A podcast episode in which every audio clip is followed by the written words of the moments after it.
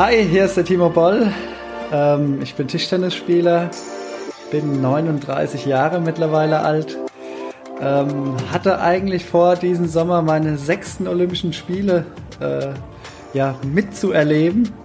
Ähm, ja, ist mir leider ein Strich durch die Rechnung gemacht worden, aber ich ja, freue mich drauf. Ich war mal Nummer 1 der Welt ein paar Mal, ähm, habe ein paar Europameisterschaften gewonnen. Ja, und bin sehr happy, heute der erste Gast zu sein bei Gold und Blech. Timo, wir freuen uns auch und wir finden es schön, dass wir dich als ersten Gast begrüßen dürfen. Warum du genau der erwünschte erste Gast bist, das ähm, wollen wir dir nachher noch erklären, aber vorher möchte Fabi noch etwas zu deiner Person ergänzen. Ja, Timo, ich freue mich auch riesig, dass du dabei bist und vor allem unser erster Gast bist. Und jetzt nochmal ein paar kleine Sätze zu dir. In Deutschland heißt du Boll. In China wirst du nur Bohr genannt. Hier bist du bekannt, in China berühmt. Du bist Deutschlands erfolgreichster Tischtennisspieler aller Zeiten, ein Ästhet an der Platte, ein zurückhaltender Charakter. Du spielst in Düsseldorf, du lebst in Höchst. Du giltst als einer der klügsten Taktiker und bist für dein Fairplay bekannt. Und Sport beiseite, in China wurdest du 2007 zum attraktivsten Sportler der Welt gekürt. Noch vor David Beckham. Also in diesem Sinne, es ist uns eine Ehre. Willkommen bei Gold und Blech. Gold und Blech.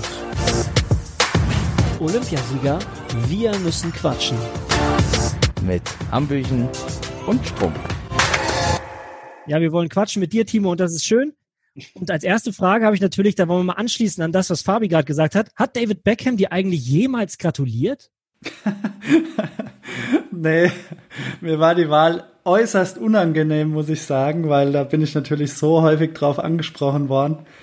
Und ähm, ja, keine Ahnung, was das für eine Wahl war. Ich habe sie zumindest nicht gefaked, aber war schon kurios und ist allerdings, ja, wie, wie ihr schon erwähnt habt, ein paar Jahre her. Also mittlerweile, ja, bin ich froh, dass ich noch ein paar Haare auf dem Kopf habe. Äh, Fabi, du hast ja, wie ich gerade gesehen habe, komplett abrasiert. Ja, irgendwann kommt die Zeit, Timo. Auch wenn ich war, jünger bin. War leider wahrscheinlich auch notgedrungen. Ja, mehr oder weniger. Aber Timo, sag mal zu dieser Wahl zum attraktivsten Sportler. Gab's da, also gab's da irgendeinen Preis für? War, gab's da eine Veranstaltung oder ist das einfach nur auf dem Papier gewesen? Nee, das war eine, irgendein Celebrity-Magazin, glaube ich. Und ja, was soll ich dazu sagen? ist mir immer noch unangenehm. okay, dann kommen wir zum nächsten Punkt. Über dich wurde nämlich auch mal gesagt, dass du lustig seist, aber nur bei Leuten, die du gut kennst. Gott sei Dank ist Fabi dabei, muss ich ehrlich gestehen. und vielleicht wollt ihr zu Beginn ja. mal kurz eure Kennenlerngeschichte erzählen und was euch eigentlich verbindet, weil das weiß vielleicht auch nicht jeder. Boah, Timo, ich habe auch lange überlegt, ähm, als wir hier die Episode geplant haben, wann wir uns wirklich das erste Mal kennengelernt haben. Ich bin der Meinung 2004 in Athen. Ja, also das ist eigentlich auch so meine Erinnerung an unser erstes Treffen. Ich meine, das war auch nach den Wettkämpfen. Da sind wir mit irgendeinem Bus in die Stadt gefahren zum Feiern, meine ich. Da warst du ganz gut drauf also ich war 16, ich durfte ja noch gar nicht so viel feiern, aber ja, genau, ich wusste jetzt nicht mehr, wo es hingeht. Du, durft, du durftest nicht, aber du hast. ja, gut, mit euch als Vorbildern geht das ja ohne Probleme. Deshalb hast du nicht gewonnen. Oder wurdest äh, nicht mal erster, zweiter oder dritter, oder was?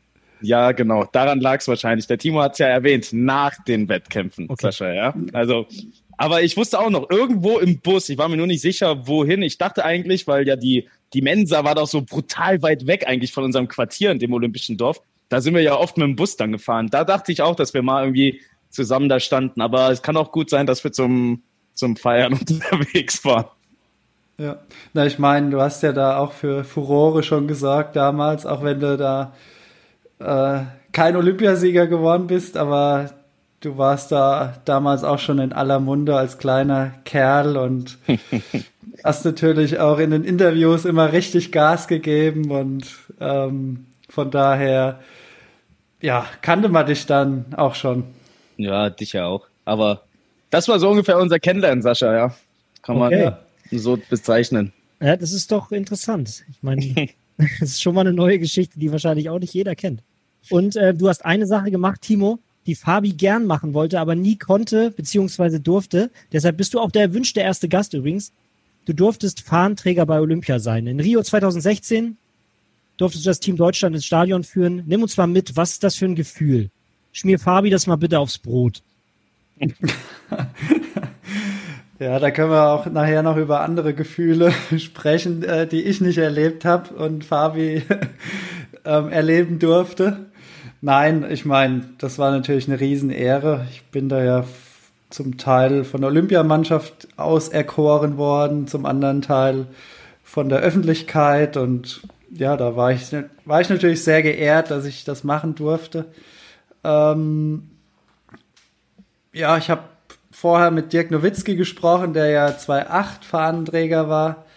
Und der hatte mir erzählt, ich soll es einfach genießen, den, den Moment inhalieren sozusagen, weil der geht so schnell auch wieder rum.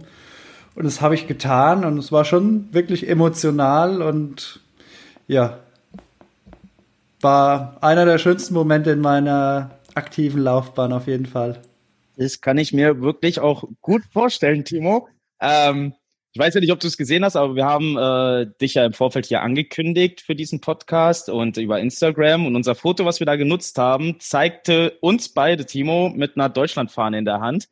Falls du dich erinnerst, das war nämlich das Jahr zuvor, 2015, vor den Europaspielen in Baku, wo ich damals als Fahnenträger ernannt wurde. War das mhm. für dich dann so eine Art Genugtuung im Jahr drauf, dann anstatt mir die Fahne reinzutragen? Nein, um Gottes Willen, Genugtuung. das hört sich ja ganz schlimm an.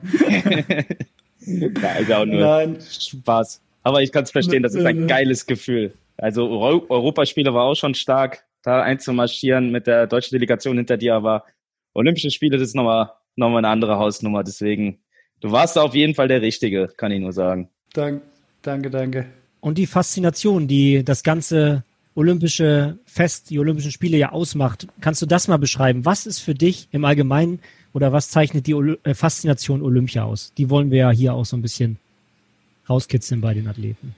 Ja, einfach ja, nicht nur in seiner eigenen kleinen Sportlerwelt sich aufhalten wie sonst immer das ganze Jahr, sondern wirklich ja auf der dass da wirklich alle Sportler zusammen sind, dass man sich auch mal ja, in der Mensa trifft oder im Deutschen Haus oder ja, man, man lernt einfach auch andere Sportler mal kennen und kann sich so ein bisschen austauschen und genauso wie Fabi und ich uns dort kennengelernt haben, genau sowas macht, finde ich, Olympia aus, ja. Dass man einfach auch mal andere Gesichter sieht und spürt, ja, wie, ähm, wie die ticken und am Ende pusht es einen unglaublich, weil man so dieses dieses Gefühl bekommt, ja, jeder ist bis unter die, die Haarspitzen äh, motiviert und total, total scharf und ähm, ja, es, man bekommt diesen Spirit wirklich so eingebläut.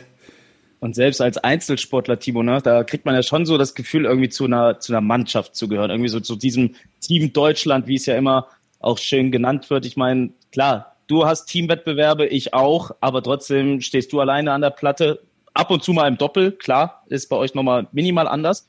Aber ansonsten trotzdem diese Einbettung in dieses gesamte Team Deutschland, in die Olympiamannschaft, das ist schon immer ein sehr spezieller Moment, finde ich. Und Timo, Faszination Olympia ist ja das eine, aber wir wollen ja auch mal über deine olympische Geschichte jetzt natürlich reden. Die begann schon in Sydney 2000. Ähm, 19 Jahre warst du alt, hattest bis dahin, sagen wir mal, erst fünf Jahre Bundesliga-Erfahrung. Wie waren für dich Schon, so die allerersten, schon. wie schon. Schon, ist das schon? schon fünf Jahre Bundesliga-Erfahrung mit 19. Wieso? Fängt man erst mit 19 an in der Bundesliga? Nein, aber er, er hat sehr früh angefangen in der Bundesliga. Das machen so, andere nicht, glaube ich. Dann frage ich nochmal. 2000 mal deine ersten Spiele nach schon fünf Jahren Bundesliga-Erfahrung in dem jungen Alter mit 19. Ja. Also Timo, erzähl mal, für dich alle ersten Spiele, Sydney, wie, wie war das? Boah, ja, das war natürlich super aufregend. Ich meine, da musste ich mich auch durch diese beschwerliche Quali durchkämpfen und alleine das irgendwie zu packen, da war ich schon so happy und alleine teilzunehmen. Ähm, ich meine, da war alles irgendwie spannend, ja, irgendwie andere Sportler zu sehen, die man sonst nur aus dem Fernsehen kannte und ja, einfach Teil dieses, dieses großen Deutschland-Teams zu sein.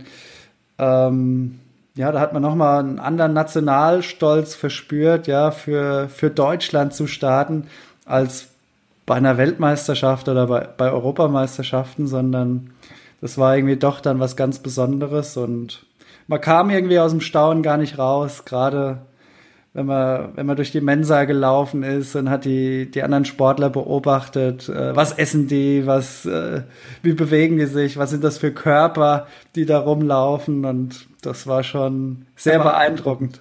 Und dann noch Australien, ne? Das glaube ich auch ganz schön gewesen, oder?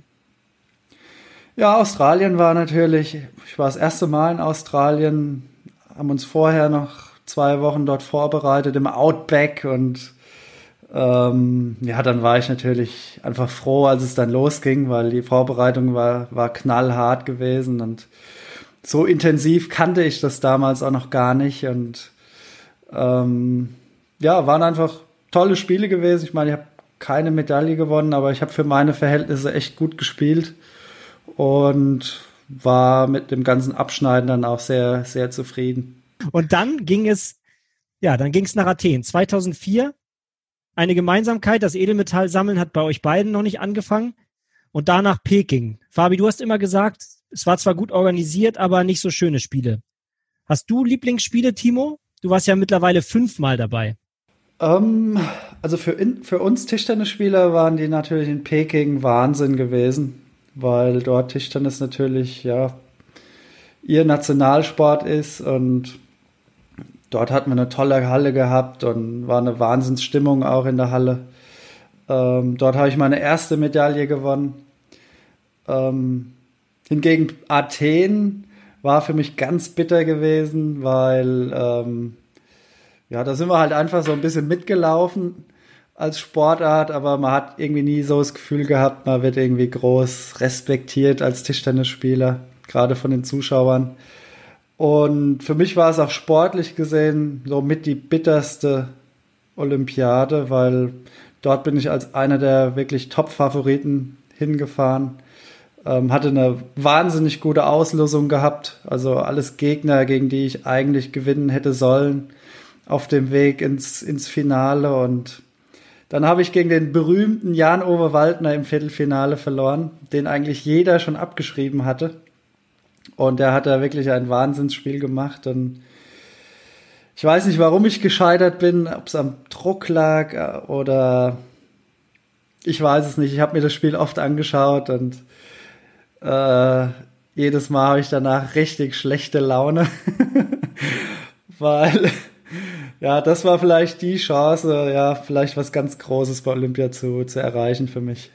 Und damit kommen wir zur ersten Hambüchen-Challenge. Wir wollen ja nicht nur reden, wir wollen auch ein bisschen Action zwischendurch. Die Hambüchen-Challenge haben wir ja quasi vor zwei Jahren bei den Winterspielen ins Leben gerufen. Ich weiß nicht, ob du das mal gesehen hast, wie Fabi gegen kleine Kinder angetreten ist, im Skifahren, im Biathlon, sogar Skispringen hat er gemacht. Mhm. Alles, was ich nicht konnte, war natürlich wieder klar. Genau. soll es in jeder Folge zwei Challenges geben? Und über den Wetteinsatz, da sprechen wir später. Okay. Die erste Hambüchen Challenge heißt Sportarten am Geräusch erraten. Fangen wir an mit dem ersten Sound.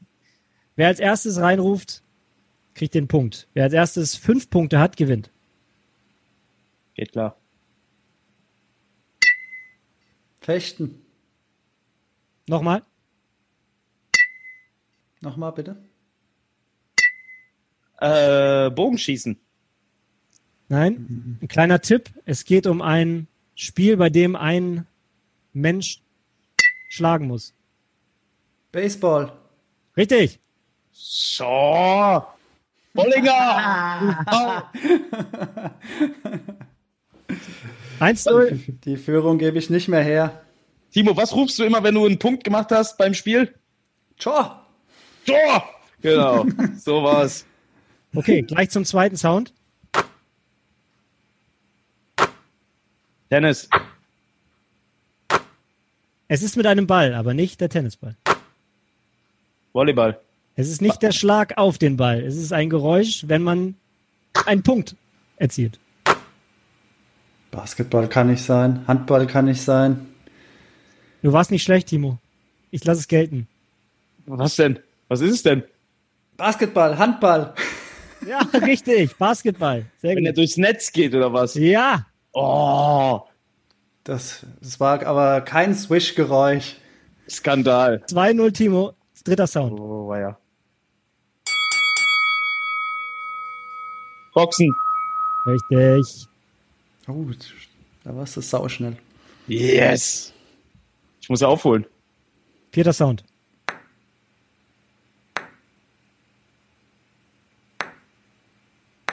Ist das Tischtennis?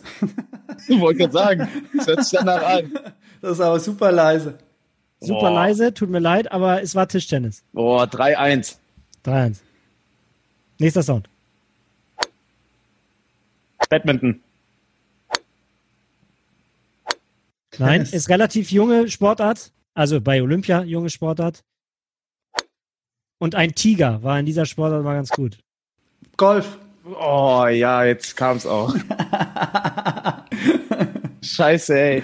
4-1. So, wenn du den Sound 6 jetzt richtig hast, Timo, dann hast du dieses Spiel schon mal gewonnen. Skateboard. Richtig. So. 4-2. Nächster Sound. Das ist jetzt Bogenschießen. Ringreiten. Ist auch echt schwer, muss ich sagen. Aber auch mit einem, wie soll ich sagen? Ringen. Beim Basketball war vorhin schon schwierig. Volleyball. Nein. Fußball. Ja, gut. Schön Ja. geraten. So. Jawohl! Nein! Was soll denn das für ein Geräusch sein vom Fußball? Ein Schuss oder? Schuss, wahrscheinlich auch mit einem Plattenball. Einen anderen habe ich nicht gefunden. so, und jetzt der nächste Sound. Auch der könnte wieder den Sieg bedeuten für dich. Und zwar, los geht's. Tennis. Nee, das ist Badminton. Tennis ist richtig. Oh. 4-4. So, der letzte entscheidet. Junge. Jetzt. Ich kann euch versprechen, auch der ist wieder schwierig. Volleyball. richtig. Nee. du, hast, du hast einfach nur Ausschlussverfahren gemacht. Erste Ambient Challenge an dich. Oh, weia. Glückwunsch. Glückwunsch. Danke, danke. War, war viel Glück dabei. Sehr gut. Wir kommen nachher noch zu einer zweiten Challenge. Also du kannst noch ausgleichen, Fabi. Ähm, klar. wir wollen aber jetzt über die Vergangenheit reden, äh, Timo. Ähm, wir haben es ja im Intro schon gehört. Du bist Deutschlands erfolgreichster Tischtennisspieler aller Zeiten. Ich zähle nur kurz auf. Siebenmal Europameister, zweimal World Cup Winner, 19 Grand Slams gewonnen. Die, die Tennisspieler unter euch kennen das ja. 13 Mal Deutscher Meister, Gold bei Europaspielen 2019, drei olympische Medaillen mit der Mannschaft und, und, und, und, und. Wir würden noch lange hier sitzen, wenn wir wirklich die ganzen Trophäen aufzählen würden. Du hast angefangen im Partykeller deiner Eltern mit vier. Ist das richtig? Ja, so mit dreieinhalb, vier habe ich dann eigentlich schon jeden Tag gespielt. Ähm, mein Papa, ja, war ein Hobbyspieler, äh, ein Vereinsspieler und ja, als der dann den, die Platte gekauft hat, dann wollte ich da natürlich auch ran und wir sind dann wirklich jeden Tag in den Keller gegangen, auch wenn es nur 10, 15 Minuten am Tag waren, aber hab dann schon jeden Tag gespielt, ja. Ja, und Timo, du wohnst ja immer noch in Höchst, ähm, ähnlich wie bei mir, heimatverbunden. Du hast dort gebaut, ich habe hier in Wetzlar jetzt gebaut. Ähm, was macht denn die Gegend so für dich aus? Warum hast du auch gesagt, ich möchte mich da primär erstmal niederlassen? Machen wir ein bisschen Odenwald-Werbung. Ja, ich meine, äh, ich bin so viel unterwegs. Ich glaube, wir haben ungefähr 110 bis 115 Wettkampftage pro Jahr normalerweise. Ähm, bin über 200 Tage dann unterwegs oder nicht zu Hause und oft in großen Städten, wo es irgendwie turbulent zugeht und wo man ständig Stress hat. Und da bin ich einfach froh, in die Heimat zu kommen, in dieses Bekannte. Und hier ist es natürlich auch sehr idyllisch hier im Odenwald. Und ähm, meine Eltern sind noch hier, viele Freunde aus der, aus der Jugendzeit. Und hier komme ich einfach am besten runter. Und ähm, deshalb ja, habe ich immer versucht, ja, hier zu bleiben. Und klar ist man viel unterwegs, aber am wohlsten fühle ich mich immer noch hier zu Hause. Kann ich gut verstehen. Denn ich würde auch mal irgendwann wieder in die Heimat zurückgehen, in den Norden Deutschlands. Aber ja. jetzt sitze ich ja in München ähm, und du ja, bist schon ewig in Höchst. Bis neun Jahre hatte ich der jetzige Bürgermeister dort, Horst Bitsch heißt er, glaube ich. Ja, genau. Genau, trainiert, bevor du dann mit neun Jahren von Helmut Hampel ähm, für die Basketballfans, der Holger Geschwindner des Tischtennis, kann man vielleicht genau. vergleichen. Ja, kann man. genau, entdeckt wurdest. Beide sagen, du wärst ein Ausnahmetalent gewesen. Wusstest du das eigentlich selbst schon? Mm, mir war das eigentlich nie so bewusst. Ich meine, ich hatte einfach immer nur Spaß und dadurch, dass ich immer gegen die älteren Spieler eingeteilt worden bin, dass ich schon in den älteren Klassen auch mitgespielt habe, ähm, gab es auch öfters mal auf die Ohren und deshalb hat man sich gar nicht so überragend jetzt gefühlt, sondern ich habe auch häufig, häufig auf die Mütze bekommen und das war für mich, glaube ich, auch ganz wichtig, weil klar war ich sehr, sehr talentiert und auch ein bisschen bequem, gerade so im im Schüler- und Jugendalter und da habe ich schon ab und zu auch mal den Push gebraucht und ab und zu auch mal eine Niederlage, ja. Kennst du das, Fabi? Mm, ja, ja. Also Niederlagen ist ja beim Turnen relativ, ne? Kann man halt nicht ganz so wie jetzt beim Tischtennis ähm, klar erkennen. Aber ja, ich war auch ähm, relativ schnell in der Gruppe der Älteren mit dabei. Ähm, nachdem mein eigentlicher Trainer damals direkt in meinem ersten Jahr ähm, beruflich weggegangen ist von uns, hat mein Vater mich dann übernommen, wusste aber auch nicht, ob das passt, ob ich da als Querulant in der älteren Gruppe da nur für Chaos sorge. Aber für mich war dann das größte Ziel eigentlich, so schnell wie möglich, so gut wie die Älteren zu werden und ähm, ja, letztendlich einfach besser zu werden. Ja, das war, ist, denke ich, wichtig, ja, dass man immer Leute um sich rum hat im Umfeld, die einen mit nach oben ziehen und wenn du da auch ja, bei den Älteren mitmachen konntest, war das mit Sicherheit auch sehr hilfreich und so ist man immer gefordert worden oder hatte das Gefühl, ja, man muss weiter an sich arbeiten. Kommen wir mal zu den Highlight-Geschichten, äh, die ich so entnommen habe, auch deiner, deiner Jugend, die du ja auch quasi jetzt in dieser Doku-Reihe The Spin of Life bei YouTube ist die zu sehen. Also gern mal reinschauen, ist wirklich interessant. Äh, unter der Leitung von Norbert Dobeleit und Tobi Schimon, die begleiten dich dann nach Tokio. Und vielleicht magst du selbst noch ein, zwei Sätze dazu sagen? Ja, ich meine, ähm, ich war immer so ein bisschen skeptisch, sowas zu machen, weil so private Dinge versuche ich immer so ein bisschen auszuklammern und außen vor zu halten. Ich will ja durch meine Sportlichkeit und durch meine sportlichen Erfolge irgendwie ja für Aufmerksamkeit sorgen und von daher war mir das wichtig, dass es hauptsächlich ums Sportliche geht und das machen die schön, ja. Ich meine, das ist für mich auch immer ein, ein toller Moment, wenn ich dann die einzelnen Folgen vorab mal zugespielt bekomme und ähm, wie andere Leute über einen reden und einfach auch mal zurückzuschauen, weil viele Dinge vergisst man einfach auch und da ist es einfach eine, eine super schöne Erinnerung ja, an die Karriere. Ja, man erinnert sich, glaube ich, dann auch irgendwann wieder besser zurück, wenn man noch ein paar mehr Bilder vor Augen hat. Im Alter von 14 Jahren zum Beispiel, das war 95, hast du angefangen in Gönnern, zweite Bundesliga zu spielen und das Team wurde um dich aufgebaut. Das ist ja eigentlich schon an sich eine völlig verrückte Sache, finde ich.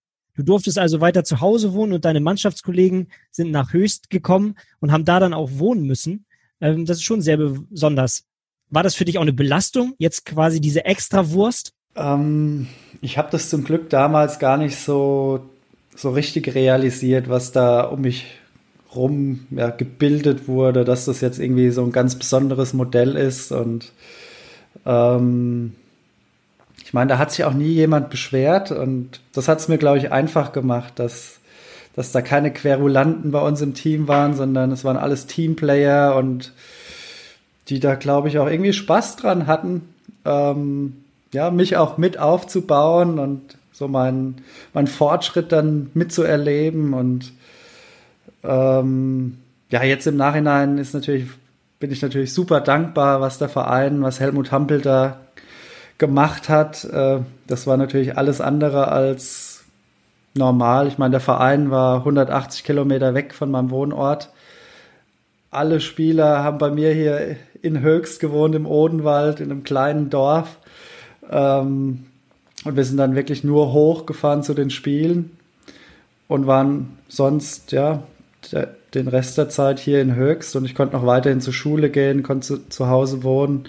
Das hat es mir natürlich sehr vereinfacht, dieses Sportlerleben damals schon und ähm, wahrscheinlich ein wichtiger Punkt für mich gewesen, ja, um den letzten Schritt dann auch zu schaffen, ja.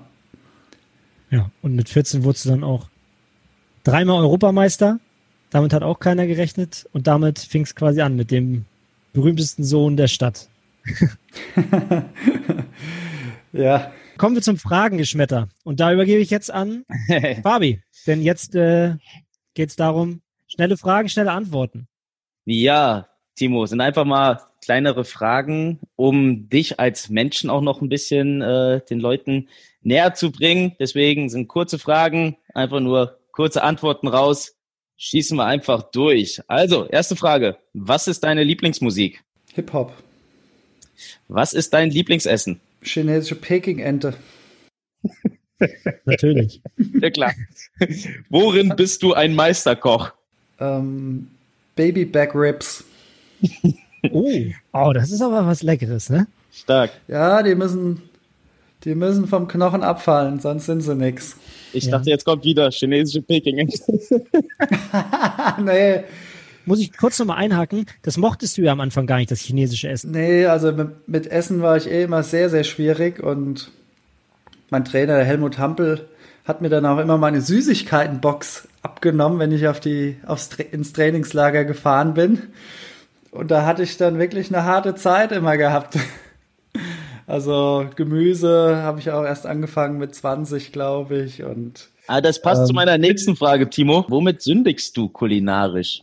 Ähm, oh, das ist eine gute Frage. Ich meine, Pizza, sowas esse ich schon gern. Auch versuche ich nur alle zwei Wochen mal eine. Ja, aber das ist ja die pure Gönnung dann in dem Moment. Ja. Nächste Frage. Was ist das Schönste am Reisen im Wohnmobil? Einfach flexibel zu sein, der Mix aus ja, Ruhe, den man sich holen kann, aber auch mal einfach einen Städtetrip oder sehr abwechslungsreich und ja, immer alles dabei zu haben, im eigenen Bett zu schlafen, äh, nie groß ein- und ausräumen zu müssen, das ja, ist schon ziemlich cool. Und wohin fährst du damit am liebsten? Zum Wolfgangsee. Äh, bist du eher der Typ für Bücher lesen oder übers Tablet lesen? Ähm, ich habe ein E-Book und das habe ich auch immer dabei und ja. Gibt es ein Lieblingsbuch? Ich lese sehr, ich, ich lese sehr gerne Fantasy-Bücher und da habe ich eigentlich ja schon sehr, sehr viel gelesen. Also Herr der Ringe ist natürlich der Klassiker schlechthin und auch eigentlich mein, mein Lieblingsbuch. Und das kann man auch immer mal wieder lesen. Wie du schon gesagt hast, E-Book. Wir wissen, dass du ja so ein Technikliebhaber bist. Was ist denn dein Lieblingstechnisches Utensil? Ähm, ja, der größte Spaß war eigentlich, als wir vor fünf, sechs Jahren unser Haus gebaut haben und da wirklich irgendwie so freie Hand zu haben. Und da hat mich meine Frau auch gelassen. Und ich habe mein Haus ziemlich stark vernetzt. Also ich kann ja so ziemlich alles mit einem, mit dem Handy oder per Sprache steuern, was eigentlich so erdenklich ist. so, letzten zwei Fragen. Wer waren oder sind deine Vorbilder? Ähm, du bist mit Sicherheit ein Vorbild, weil du, ja, ich habe dich ja auch oft trainieren sehen. Äh, damals, als wir in Behandlung waren und du bist echt so ein knallharter Arbeiter.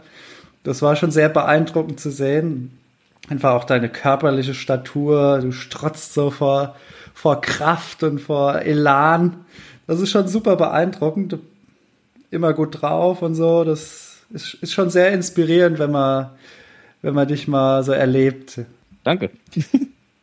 Dirk Nowitzki, klar, ist auch ein Vorbild. Ich meine, er war auch so populär und einfach ein Weltsportler und trotzdem irgendwie total auf dem Boden geblieben. Das finde ich auch immer wichtig, ähm, um mich mit irgendjemandem zu identifizieren und den irgendwie auch ja, nachzueifern. Tischtennis-spezifisch war ja natürlich Jörg Rosskopf für mich so ein Vorbild. Ich meine, von dem habe ich auch viel gelernt. Äh, ähm, als kleines Kind natürlich so eine Lichtfigur, Lichtgestalt und dann auch später ja im, in einer Mannschaft gespielt, doppelt zusammengespielt und ihn hautnah erleben dürfen und das war für mich, glaube ich, auch ganz wichtig, weil ich war natürlich mehr so der das bequeme Talent und an ihm habe ich auch dann mal so richtig erkennen können, ja, wie hart man auch ja dafür arbeiten muss, ja, um ganz nach oben zu kommen und das ja, dafür war er auf jeden Fall eine Inspiration. Ja, bei mir war es auch so. Ich hatte immer mehrere Leute, die mich inspiriert haben. Ich habe mich nie auf einen festgelegt, vor allem im Turnen nicht. Immer für jedes Gerät hatte ich so meinen, meinen Fachmann. Äh, ja. Deswegen, das kann ich gut nachvollziehen, Timo. Jetzt zur letzten und zur wichtigsten Frage. Hättest du Forrest Gump besiegt? nee, definitiv nicht. Ich hab schon gegen Roboter, gegen alles gespielt, aber gegen äh, Forrest Gump, glaube ich, wäre. also, wenn das möglich gewesen wäre, auf jeden Fall nicht. So, dann gebe ich wieder zurück an Sascha. Ja, genau. Und äh, danke auch für diese Frage. Die kam nämlich von Mockman64, eine Zuhörerfrage. Schreibt uns immer wieder gerne, dann äh, können wir eure Fragen auch bei unseren Gästen platzieren. Und die nächste kommt nämlich auf, warum Tischtennisschläger immer noch einen Kern aus Holz haben. Ist ja eigentlich alles Carbon. Warum ist es beim Tischtennis nicht so? Die Regularien geben uns das vor. Ich glaube, irgendwie 90 Prozent, glaube ich, müssen, äh, muss das Holz, also der, der Schläger aus Holz bestehen. Und ich spiele zum Beispiel ein Holz, da ist so ein bisschen Aerylate und Carbon eingeflochten.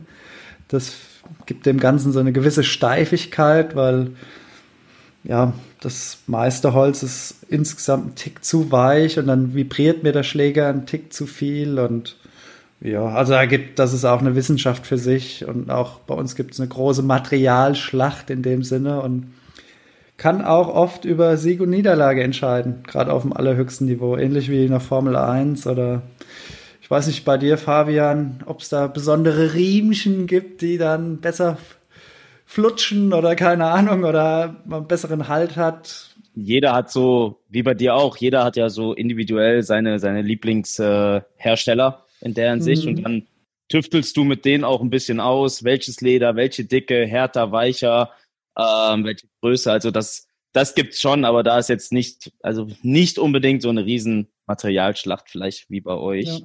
Aber Timo, nächste Zuhörerfrage, äh, finde ich auch Weltklasse ist nämlich, hat ein Timo Boll Tischtennisbälle angezündet oder Tischtennisbälle gekocht, damit die Beulen rausgehen? Also ich muss gestehen, die Dinger haben geil gebrannt früher.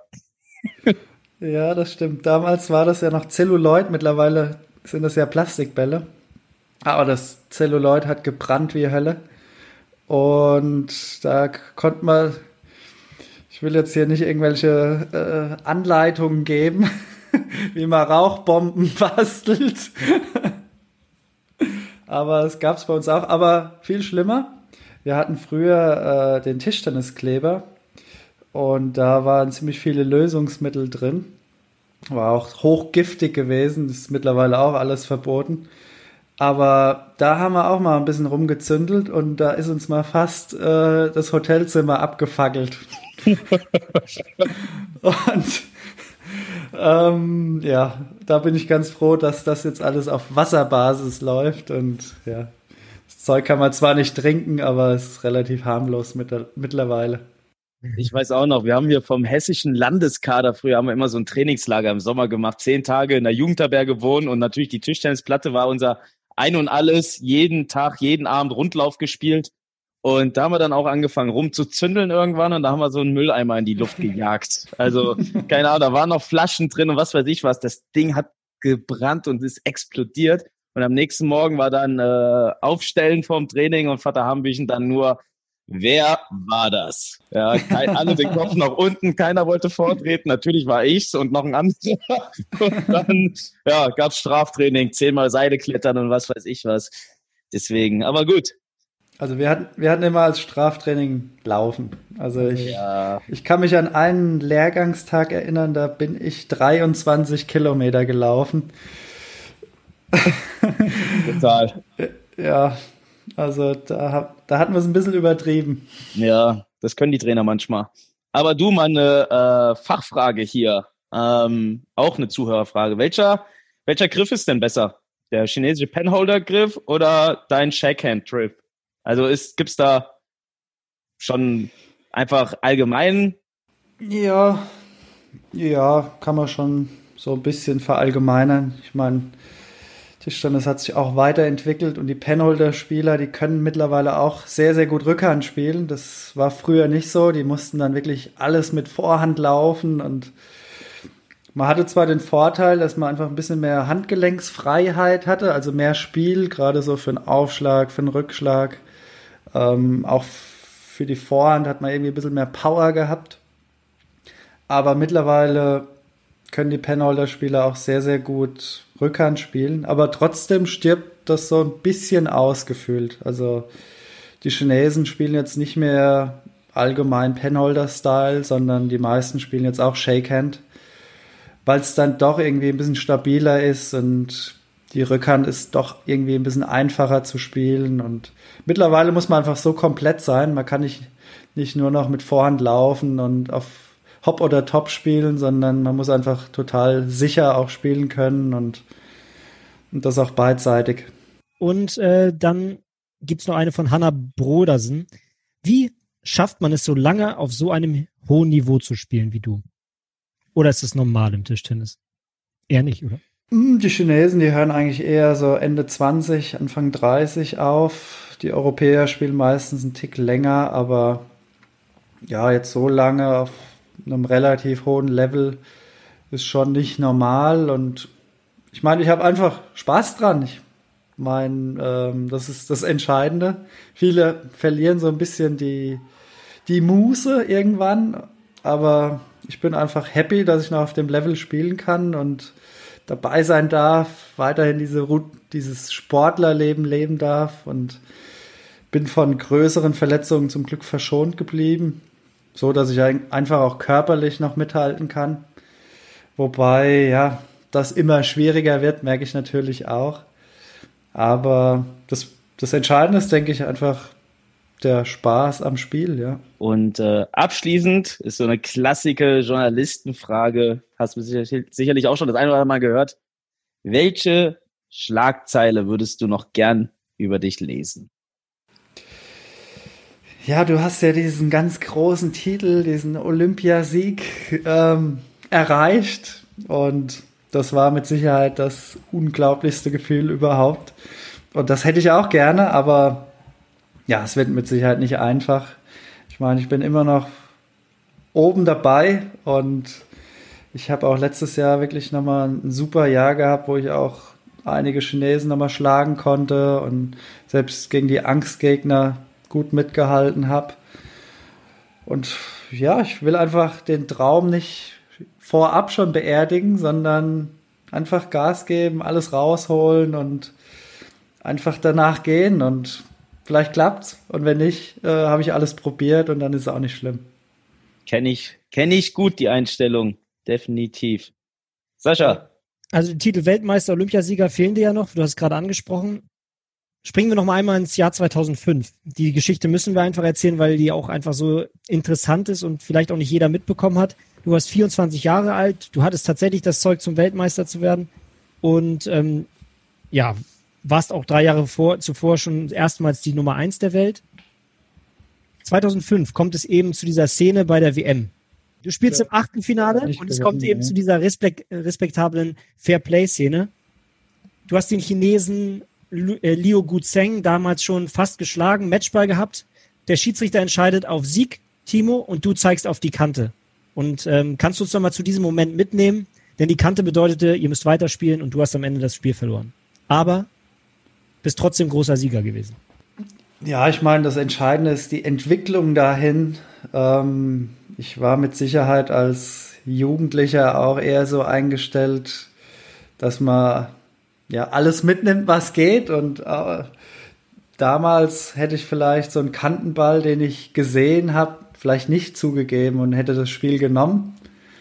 Aber nach, danach hat, hat man sich auch nie gut gefühlt und so ein Sieg fühlt sich dann auch irgendwie falsch an und jedenfalls nicht so viel wert, wie wenn er jetzt einfach fair erspielt worden wäre. Und das Gefühl hat sich so in mir aufgebaut, dass ich einfach das nicht mehr haben wollte. Und, ähm, und ja, der Prozess ging einfach dahin, einfach ja, immer fair zu sein, immer Vorbild zu sein.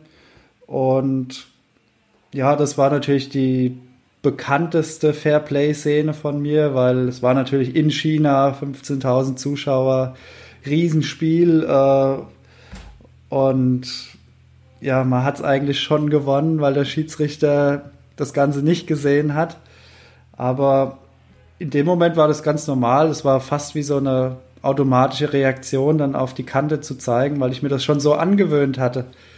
Und ja, in dem Moment natürlich super bitter, aber ich glaube, ich habe das auch mehrfach dann zurückbekommen. Ich meine, äh, der Leo Goseng war vielleicht bis dato nie der fairste Spieler gewesen, aber danach wurde ich nie mehr von ihm beschissen und ähm, genauso hat sich das im ganzen Sport so ein bisschen dann etabliert, ja, einfach fair zu sein.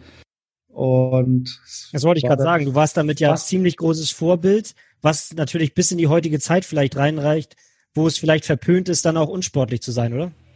Genau, ja. Und ich glaube, das, das macht mich auch stolz, ja, dass ich da so ein bisschen so einen kleinen Impact hatte und das Ganze auch vorgelebt habe und dass Tischtennis ja einfach als sehr, sehr faire Sportart gilt und ja, wenn man das dann auch lebt, auch außerhalb vom Sport, dann kann man immer rein Gewissens sein und ja, so fahre ich eigentlich gut und so fühle ich mich auch einfach gut.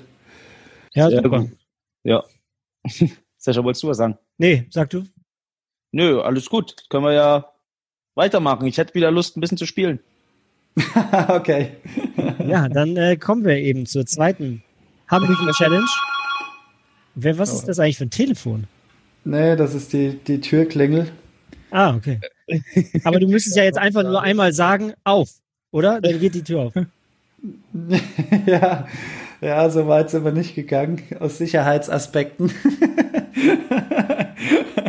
nicht, dass deine Kleine dann direkt immer aufruft, egal was klingelt. Ja. Aber kommen wir zum äh, zweiten Spiel. Hier ist wieder kein Fair Play gefordert. Ihr dürft äh, schon gegeneinander spielen und einen Sieger ermitteln. Und zwar geht es um Sportbegriffe. Und da äh, bitte ich eigentlich, ähm, Fabi zuerst den Kopfhörer abzunehmen, weil das muss ich jetzt dem Timo allein erklären. Ja. Und dann kannst du vielleicht zusätzlich deine, deine Ohren auch zuhalten. Ja, ist gut. Timo, ich erkläre dir das jetzt und du musst dann sofort danach anfangen, ja? Und dann stoppen mhm. wir die Zeit. Okay. Es geht darum, fünf Begriffe aus deiner Sportart zu nennen und fünf Begriffe aus der anderen Sportart von Fabi nämlich. Wer schneller ist und los. Platte, Netz, Ball, Schläger, Belag. Reck, Barren, Bodenturnen, Riemchen, äh, Matte. Jo, alles klar. Fabi kann wieder zurück ins Spiel kommen. Darf ich, ja? So, Fabi, dir erkläre ich das Spiel jetzt auch einmal. Timo kann natürlich zuhören jetzt. Wenn ich dir erklärt habe, sofort loslegen. Ja, ich stopp die Zeit. Okay.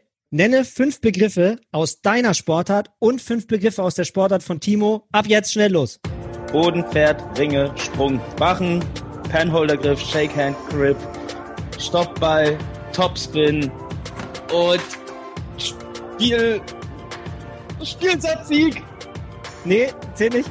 Wie, was zählt nicht? Was noch? Äh, Topspin, äh, Dingsbums. Mann, Strunk! Du machst mich fertig. hat der Bollinger jetzt gewonnen schon wieder, was? Okay. Also, Timo hat 15,82 Sekunden gebraucht und Spielsatz Sieg kann ich einfach nicht. Aber Satz, es gibt im Tischtennis gibt Sätze. ja, ist okay. Ich gebe mich geschlagen. Es war. Ich hätte Rückhand, Vorhand noch sagen können. Meine Fresse, ey. Das ist doch eigentlich so das, einfach. Das war, das muss noch ausgewertet werden dann. Videoassistent. Also habe ich verloren. Ja, 2-0. Okay, Fabi hat verloren, 2 zu 0. Und das Mann. ist auch ganz gut, weil dann werdet ihr zu Hause beziehungsweise werdet ihr bei Instagram bald ein Video sehen, wo Fabi La Bamba singen muss. Oh. froh sein, ganz froh sein. Das wird ein viraler Hit. okay. Ja, ja, wahrscheinlich. Also, damit sind wir auch im Hier und Jetzt angekommen. Oh, das ist schön. Timo, du bist nämlich nicht nur ein guter Herausforderer, wie man sieht, sondern auch ein guter Coach. Hast selbst einen YouTube-Channel, Timo Boll Webcoach. Erzähl du lieber mal kurz, was passiert da genau und wen sprichst du vielleicht an in kurzen Worten? Och, ich habe mir natürlich auch Gedanken gemacht, was so ein bisschen danach kommen könnte. Und ich weiß nicht, ob ich so der Typ bin, der den ganzen Tag dann in der Halle noch stehen möchte und die Jungs dann äh, rund, um die Jungs dann rund zu machen. Aber es wäre auch irgendwie schade, wenn ich ja mein ganzes Know-how nicht weitergeben würde. Und da ich ja eh so ein bisschen ein Technik-Freak bin, ähm, ja, habe ich mit meinem besten Kumpel überlegt, der selbst mal auch Nationalspieler war, dass wir so eine Art Online-Coaching mal versuchen und ja, da nehmen wir alles selbst auf, schneide es auch selbst und es macht auf jeden Fall Spaß. Ich habe noch nicht so richtig die Zeit, um das noch intensiver zu machen und noch mehr Content zu produzieren. Aber es war zumindest mal ein Start, vor allem auch während der aktiven Karriere und ähm, hat natürlich dann auch ein bisschen mehr Marketingpotenzial, als wenn man dann schon aufgehört hat. Und ja, wir versuchen das jetzt auch noch in Englisch zu machen, vielleicht auch irgendwann in Chinesisch und ja, macht auf jeden Fall Spaß und ähm, ich gebe da mein ganzes Know-how weiter, was ich halt so über Tischtennis in den vielen Jahren gelernt habe. Ich finde das total cool, weil ich glaube, ich habe mir auch ein paar Videos angeguckt, da kann man sich viel abgucken. Also ich werde jetzt nicht mehr mit äh, steifer Haltung stehen, sondern immer gebückt. Und ja, dann hätte ich ja hier jetzt wahrscheinlich für meine zweite Hambischen Challenge viel lernen können aus dem Video schon. Einfach nur an Begriffen. Also, Sascha, falls sowas nochmal vorkommt, ich weiß ja solche Sachen leider nicht im Vorfeld, das wäre sonst unfair. Aber ich werde jetzt jeden Gast, werde ich bis aufs Letzte recherchieren, damit ich bloß nicht mehr verliere hier. Ja, es kann helfen, auf jeden Fall. Aber nehmen wir mal die Angabe, ja? Also, wenn ich jetzt gegen dich spielen würde, würde ich als Amateur wahrscheinlich keine Angabe wirklich zurückbekommen, wenn du das nicht möchtest. Aber einer, der sitzt ja hier jetzt quasi am anderen Ende der Leitung, der hat es ja schon mal geschafft. Harry Potter im Körper von Conan der Barbar. Das war die schönste Beschreibung, die ich je von Fabian gehört habe. Warum hat er dir einen Return-Punkt eigentlich um die Ohren gehauen? Kannst dich noch das, erinnern, Timo? Das, das, das werde ich nie vergessen, weil das war wirklich unglaublich. Ich meine, ich habe auch schon gegen andere Sportler äh, Aufschläge gemacht. Ich meine, gegen, gegen Dirk Nowitzki habe ich 50 Stück gemacht und er hat keinen einzigen rüber gespielt. Und, und ich weiß gar nicht, wo das war, war in irgendeiner Fernsehsendung, glaube ich sogar. Und ich mache echt einen fiesen Aufschlag, den man eigentlich nicht zurückspielen kann als Laie. Und der Fabi holt aus. Ich habe das Gefühl gehabt, du hast noch nicht mal gespürt, dass du ihn überhaupt getroffen hast. Und das Ding schlägt bei mir in der Ecke ein. ich konnte überhaupt nicht reagieren und Wahnsinn. Also da war ich erstmal baff auf jeden Fall. Ja, zur Erklärung, äh, wir waren ja bei Beckmann direkt nach Olympischen Spielen London zu Gast mit mehreren Sportlern, Timo, ich, Britta Heidemann, Robert Harting und äh, Matthias Steiner.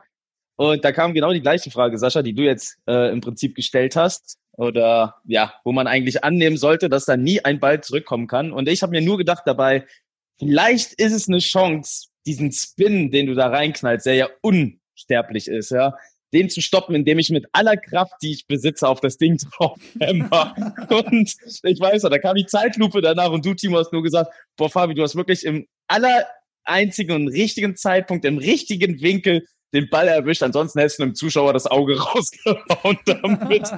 und das war einfach so ein geiler Moment. Ich werde ihn auch niemals vergessen. Das war echt ein unfassbarer Shot. Also wer von euch sowas auch lernen möchte, einfach bei Timo boll-webcoach.de nachschauen. Nee, webcoach.com, ne? Ist ja richtig, oder? Genau. genau. Aber da hat Fabi wirklich alle physikalischen Gesetze außer Kraft gesetzt, ja. das kann man nicht lernen. Sowas kann ich gut. Aber wir sind ja jetzt beim, beim Hier und Jetzt ähm, angekommen. Timo, ganz klar, du hast es eben schon ähm, deutlich gemacht. Traum Olympiasieg steht weiterhin an oberster Priorität, sprich, trotz Olympia-Absage, du wirst weitermachen, du wirst äh, an deine sechsten Spiele äh, herantreten wollen, aber trotzdem der 24. März dieses Jahr, wo die Absage für Tokio kam. Inwieweit hat dich das demotiviert, beziehungsweise ähm, inwieweit hat es gleichzeitig deinen Plan, einfach deinen Jahresplan, deine ganze Struktur erstmal verändert? Ähm, ja, ich sag mal, mich hat es jetzt nicht ganz so hart getroffen wie andere Sportler, die alles irgendwie zurückgestellt haben, die teilweise ja auch, ja, schon arbeiten oder studieren und praktisch ja, wie eine Art Sabbatjahr gemacht haben, einfach um hart trainieren zu können für Olympia. Das war ja bei mir jetzt nicht der Fall. Ich meine, die Zeit war schon so ein bisschen ungewiss vorher und das hat einem so ein bisschen den, den Drive genommen. Ich fand es eher schon fast so ein bisschen erlösend, als dann gesagt wurde, so, nee, findet nicht statt und um ein Jahr verschoben. Ähm, Weil es so ungewiss war vorher, immer dieses Hin und Her oder auch wegen deiner körperlichen Zustände.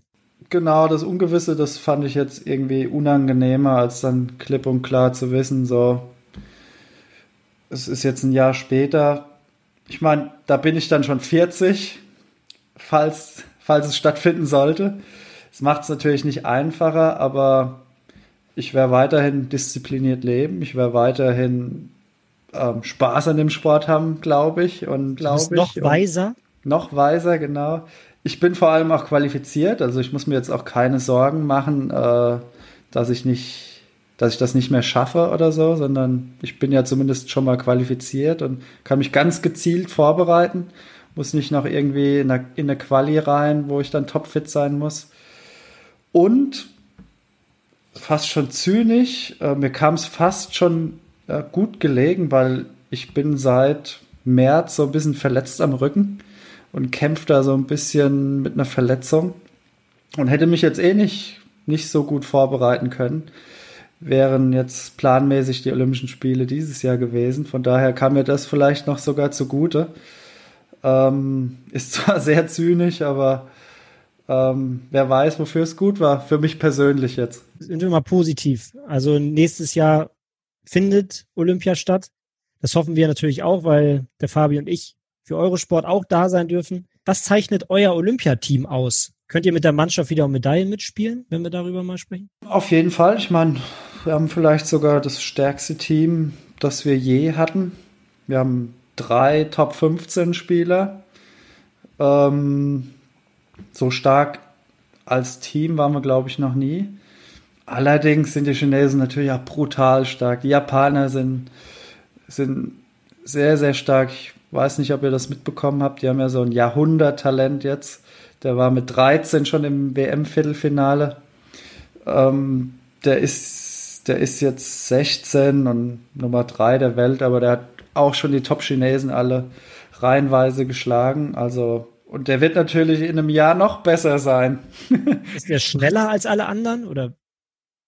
Hm, schneller nicht, aber der ist einfach schon so komplett und ähm, ich hätte auch nie gedacht, dass er körperlich schon so weit sein kann in dem Alter, aber der rennt wirklich schon seitdem er 12, 13 ist mit seinem, mit seinem Fitnesstrainer überall rum und ja, hat einfach auch schon die Schlaghärte, die man braucht.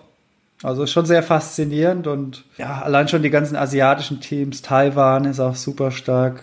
Ähm, mit denen werden wir ganz schön zu kämpfen haben. Okay, aber trotzdem, wir wünschen natürlich da auch viel Erfolg und hoffen, dass das dass ihr da die Erfolge wiederholen könnt. Gib doch Fabi vielleicht noch mal einen Tipp, wie genießt man denn äh, Fabi, gib doch mal dem Timo einen Tipp, wie man denn vielleicht die letzten Olympischen Spiele genießt. So rum. ich hab schon gedacht. Ja, andersrum wäre jetzt schwierig. Ähm, nee, wie man die letzten Spiele genießt. Ach, gut. Äh, ich hatte vier Spiele, ja. Timo, du hast äh, jetzt dann deine sechsten Spiele vor dir noch. Ich glaube, wenn jemand weiß, wie man die genießt zum Schluss, dann auf jeden Fall du. Aber bei mir war halt das Krasse, ich hatte ja halt komplett mit äh, den Olympischen Spielen in Rio schon abgeschrieben und dann ging das ja kurz vor knapp doch noch. Und ich habe mir wirklich die ganze Zeit auch vor Ort probiert, den Druck zu nehmen, indem ich gesagt habe, ey, es ist schon ein Privileg und es ist so so ein Riesenerfolg, das vierte Mal als Turner dabei zu sein, für dich das sechste Mal als Tischtennisspieler sicherlich auch.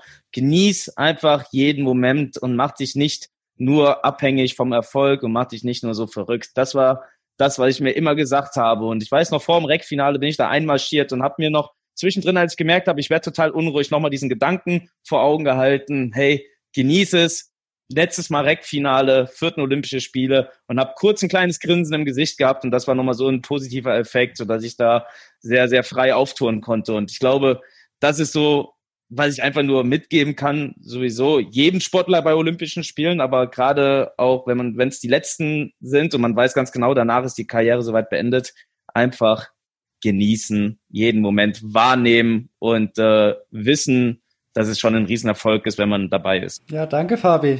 Ich meine, so, so ähnlich habe ich das mittlerweile jetzt schon fast während jedem Wettkampf, dass ich zu mir sage, wer weiß, ob du das nochmal fühlen kannst, so in der Art und Weise. Und ähm, wer weiß, was passiert. Es kann, da, kann je, jeden Moment dein letztes Turnier sein. Und ähm, ja, so macht, macht man sich auch einen Tick einfacher, gerade vom Mentalen, vom Druck her. Und ich meine, es ist immer wichtig, ja, irgendwie auch die Lockerheit zu behalten. Ja. Wenn du so einen Usain Bolt immer durchs Dorf laufen siehst, ja, der hat so ein, eine Freude versprüht und so eine Lust auch.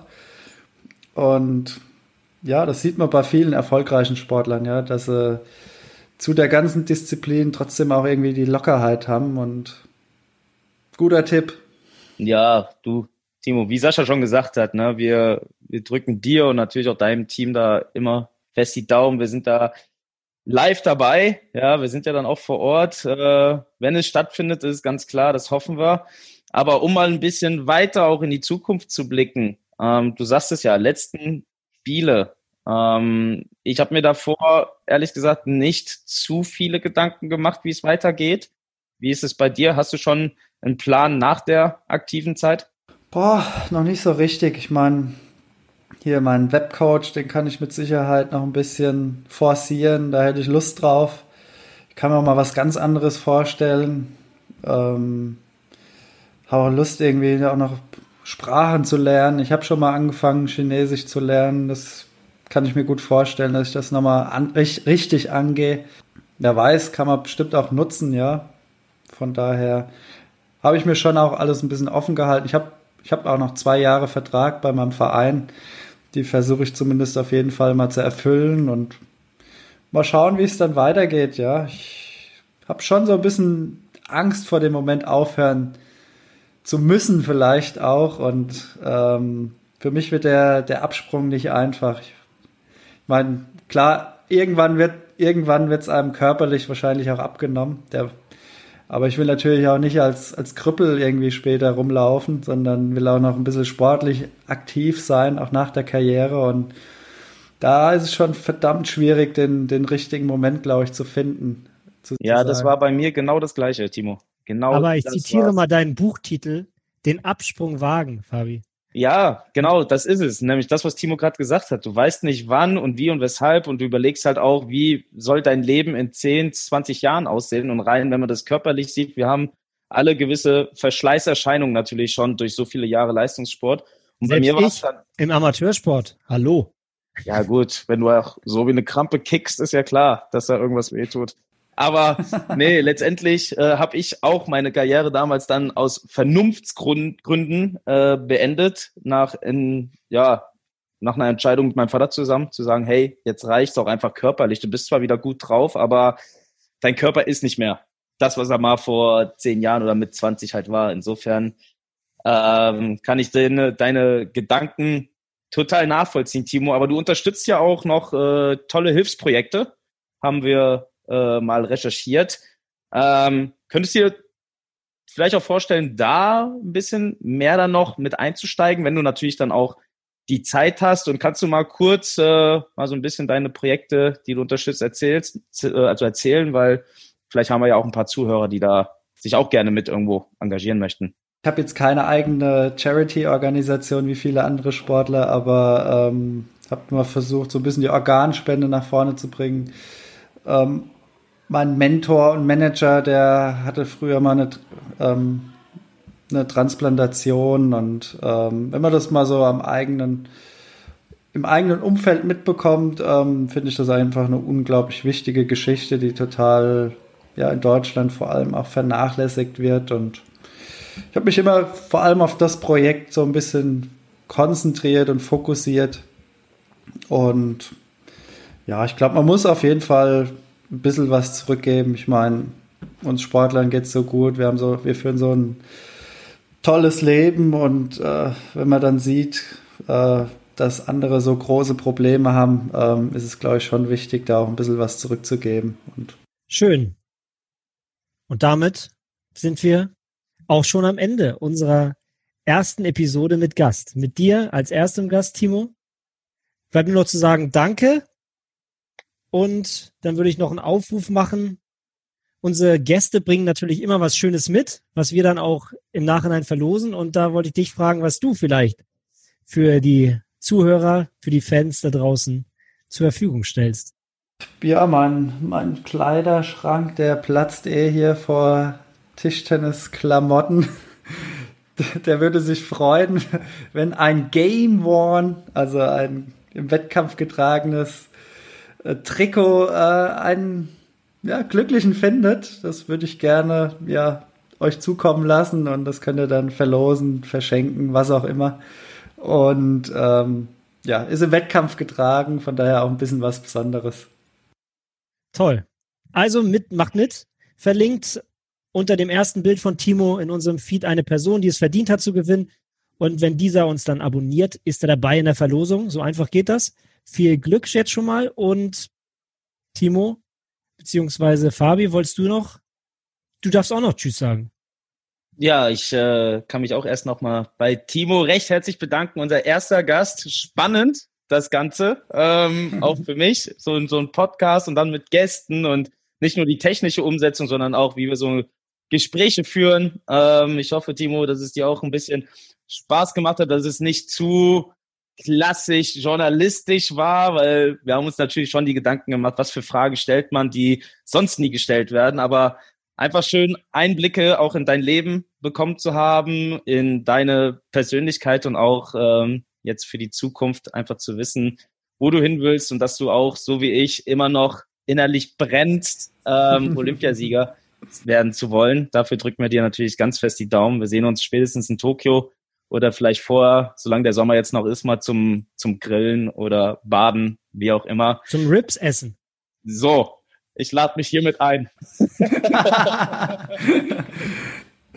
Das wäre wär aber nichts für deine Figur. Nee, hat super Spaß gemacht und habt auch toll gemacht und war mir eine Ehre, euer erster Gast zu sein. Ja, vielen Dank.